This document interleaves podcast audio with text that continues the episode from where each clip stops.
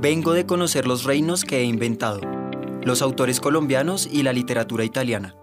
Un podcast del Instituto Italiano di Cultura.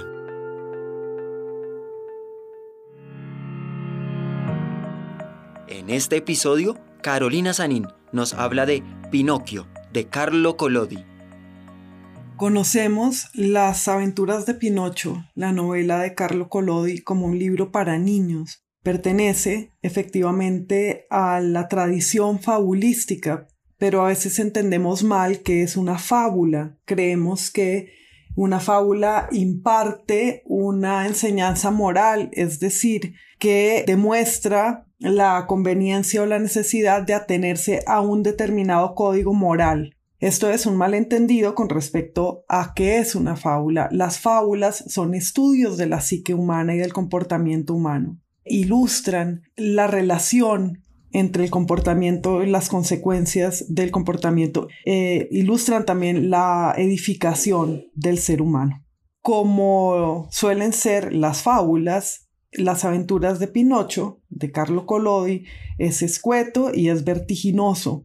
Y esa falta de detalle contextual y la aparición de muchos elementos de la fantasía hacen que, desde luego, no sea realista, pero en su dibujo de un paisaje y unas escenas y el establecimiento de unos personajes en el interior del ser humano es realista. Es realista en el sentido en que es una alegoría precisa. Bien, como muchas fábulas o como todas las fábulas, estudia la relación entre la naturaleza de alguien, entre nuestra naturaleza y las posibilidades de cambio de esa naturaleza. Se pregunta qué es la naturaleza humana y la posibilidad de transformación, es decir, la existencia real de la educación, la posibilidad de la educación. Trata de un niño que es de madera, es decir, es un muñeco. Es un muñeco que quiere ser un muchacho, pero es débil ante la tentación de no trabajar y de no estudiar y de divertirse. Es decir, quiere edificarse y transformarse en algo mejor que él mismo y en algo plenamente él mismo, pero lo atrae la tentación del abismo y de la nada. Se deja engañar, se engaña a sí mismo, cae una y otra vez por el deseo de nada, de no hacer nada, por el, em, el deseo de la diversión, es decir, de salirse del rumbo.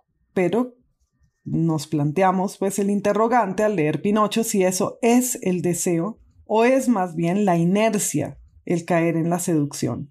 En Pinocho pues se plantea la ingenuidad de la ambición, como la aspiración codiciosa, pues desear lo que no está en tu camino es realmente ingenuo.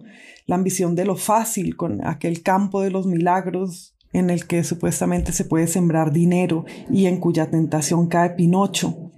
También hay un estudio en Pinocho sobre qué es el escuchar y el no escuchar, a quién escuchas y a quién no. El lado opuesto de caer en lo fácil de la inercia sería el escuchar. Como decía, esta pregunta por la naturaleza de alguien, porque Pinocho es un muñeco de madera. Y como muñeco de madera es duro, y entonces eso lo salva de muchas cosas, pero también como muñeco de madera es proclive a caer en el fuego. Eh, entonces, de muchas maneras, pues se estudia esta relación nuestra con la naturaleza. Antes de seguir adelante, hay que decir que cuando leemos Pinocho enseguida notamos su relación no solo con la tradición fabulística, sino con la picaresca, porque esto no es solamente una alegoría psicológica y moral sobre el ser humano, sino también la historia de las aventuras de un chico travieso, de un pícaro. Las aventuras de Pinocho en la tradición del humanismo. Eh, en esa tradición de todas las literaturas, pero desde luego muy especialmente de la literatura italiana, que se pregunta por qué es un ser humano, cómo debemos convertirnos en seres humanos, cómo para los que nacemos en esta especie, el ser humano no solamente es una condición, sino que es un destino. Y eh, en Pinocho entonces se estudia el vincularse con los demás y con una tradición como pasos para ser un ser humano, ¿no? Pinocho es insensible, es irresponsable, es egoísta y su camino será del egoísmo a la generosidad, a vincularse realmente con su padre, con el padre que lo ha hecho, y a vincularse con la educación y por eso con una tradición, con las letras.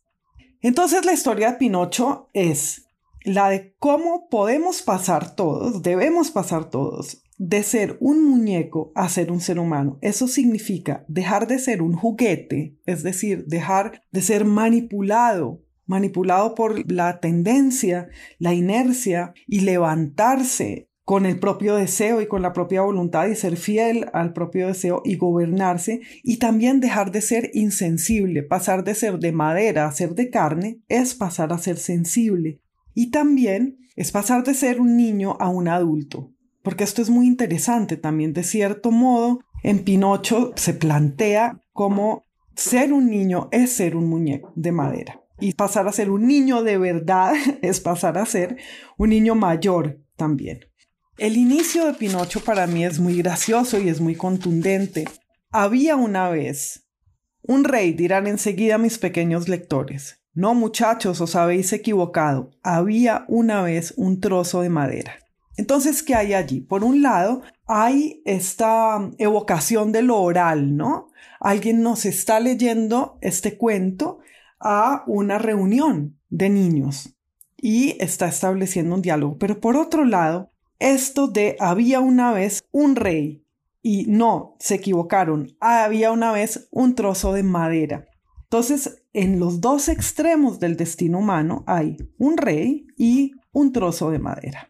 El camino de Pinocho será de ser un trozo de madera a ser efectivamente un rey, porque un ser humano es un rey, alguien que se puede gobernar a sí mismo, ¿no?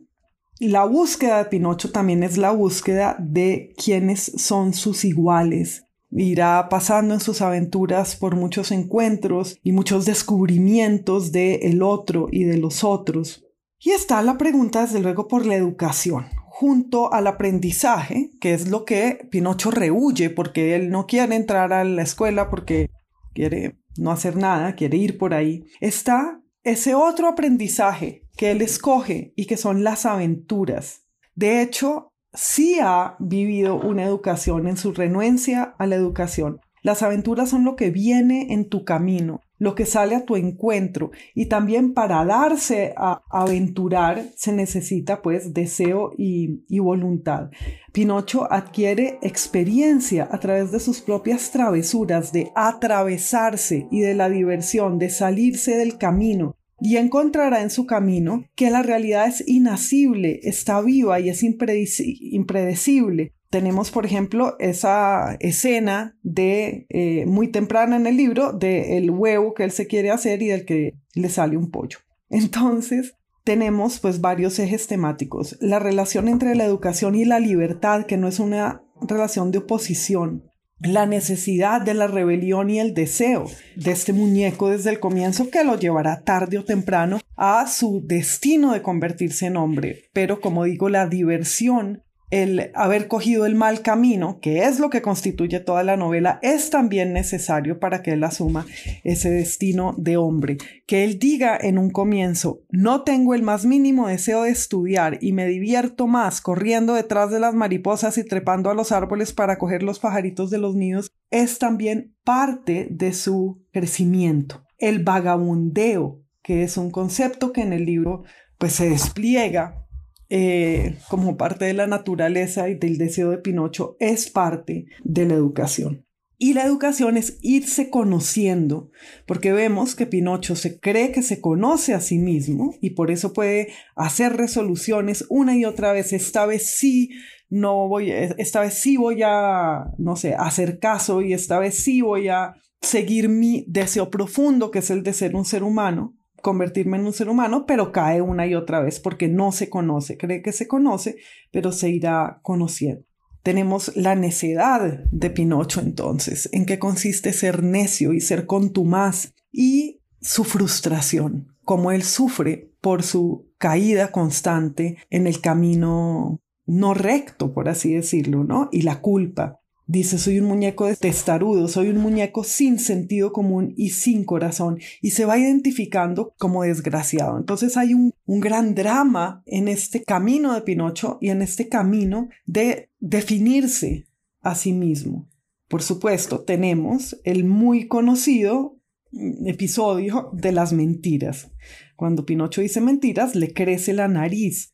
Esto es muy significativo y muy preciso porque él mismo no puede ver que le crece la nariz. Entonces, las mentiras son, digamos, un impedimento para el conocimiento de sí mismo. Y cuando le crece la nariz se tropieza y no puede ver. Entonces la nariz también interfiere en su relación con los otros. Voy a leer un pasaje aquí del capítulo 17. Ante esta tercera mentira, la nariz se le alargó aún más de forma tan extraordinaria que el pobre Pinocho ya no podía darse la vuelta hacia ningún lado. Si se volvía de un lado, la nariz le chocaba contra la cama o en los cristales de la ventana. Si se daba la vuelta hacia el otro lado, la nariz golpeaba las paredes y la puerta de la habitación. Si alzaba un poco la cabeza, corría el peligro de clavársela en un ojo al hada. Entonces, el mentiroso termina, primero que todo, desconociéndose, no ve él mismo lo que le está pasando y el rostro que él se está dando a los demás, y también termina inmóvil porque vean que la nariz impide que pueda moverse. También podríamos hablar pues de un obvio sentido fálico en la nariz que crece, pero no tenemos tiempo. Pinocho se va degradando aparentemente y a la vez va pasando por varios modos de ser que están en él mismo. Por ejemplo, en un momento hace de perro, porque Pinocho es leal. En otro lado hace de burro, porque se está volviendo tonto o no humano, pues por la falta de, letras. Pero eso son todas potencias que están dentro de él y a través de las que se degrada, pero para ganar conocimiento de sí, pues. Desde luego que Pinocho también es un libro sobre la paternidad. Hay un primer hombre que tiene el trozo de madera que es Pinocho y luego un segundo hombre que es Gepetto que es su padre, pero también es su padre adoptivo, ¿no? Que será el que fabrica ese muñeco porque hay un deseo preexistente en él de hacerse un muñeco de madera. Tan pronto como lo hace, Pinocho se le escapa, se le escurre y le hace triquiñuelas. Pinocho quiere encontrar a ese padre y también salvarlo. Entonces hay una ambivalencia y una contradicción en ese amor del hijo al padre y en el amor del padre al hijo hay una continuidad. Hay otra vez el padre perdona al hijo y conserva la esperanza en él. Hay una misericordia por parte del Padre, ¿no? El Padre, Yepeto, es Dios también. Al final, el padre y el hijo se reúnen en el vientre de un pez. Ese es su encuentro final después de todas las aventuras. Y es, significativo porque es como un encuentro en un útero del que saldrán juntos. Para quedarse juntos y para su definitiva reconciliación hace falta como ese nacimiento juntos del padre y el hijo. Y en cuanto a la madre, pues hay una cosa, es muy extraño en Pinocho esa figura de la madre, porque la madre que Pinocho adopta como madre es el hada, que es la salvadora de Pinocho, pero esa hada se presenta primero como una niña, primero de hecho como una niña muerta, luego no está muerta, luego se presenta como una mujer mayor y luego como una cabrita. Entonces es súper interesante esta madre multiforme, que es un poco esperpéntica, pero también es una dimensión más espiritual de la progenitura que aquella del padre. Pinocho hemos visto, hemos dicho que empieza siendo de madera y, es hecho por Gepetto, igual que Dios hace al hombre de, de barro, ¿no? Pero en ese trozo de madera hay otra cosa interesante y es que tiene voz. Antes de volverse Pinocho, el trozo de madera habla cuando están en ese primer taller en el libro. Entonces también nos está hablando esto de una vinculación entre todas las cosas, de la voz de los objetos inanimados y de cómo la potencia ya está en los estadios anteriores, o sea, Pinocho ya existe en el trozo de madera. ¿Cuántas vidas existen en lo que supuestamente no está vivo y cuál es la voz de lo que no está vivo? A mí me gusta mucho, el final de Pinocho es desconcertante y es magnífico porque no solamente él se ha transformado ya en un muchacho de carne y hueso a través de que se vuelve alguien que fabrica y alguien que aprende y reconoce sus vínculos y alrededor del que se ha reunido los personajes de su vida. Pero entonces en el momento en que Pinocho llega a ser este otro, eh, bueno, y su padre se dice, este inesperado cambio en nuestra casa se debe a tu mérito, etc. Porque cuando los chicos malos se vuelven buenos tienen la virtud de conseguir que todo tenga un aspecto nuevo y sonriente, incluso en el interior de sus propias familias. ¿Y dónde se habrá escondido el viejo Pinocho de madera? pregunta Pinocho. Allá está, respondió Gepetto. Y señaló un gran muñeco apoyado en una silla, con la cabeza vuelta hacia un lado, con los brazos colgando y las piernas entrelazadas y dobladas de tal modo que parecía un milagro el que se mantuviera erguido. Pinocho se volvió a mirarlo y después de contemplarlo durante un rato, dijo para sí con grandísima complacencia qué cómico resultaba yo cuando era un muñeco y qué contento estoy ahora de haberme convertido en un muchacho de bien.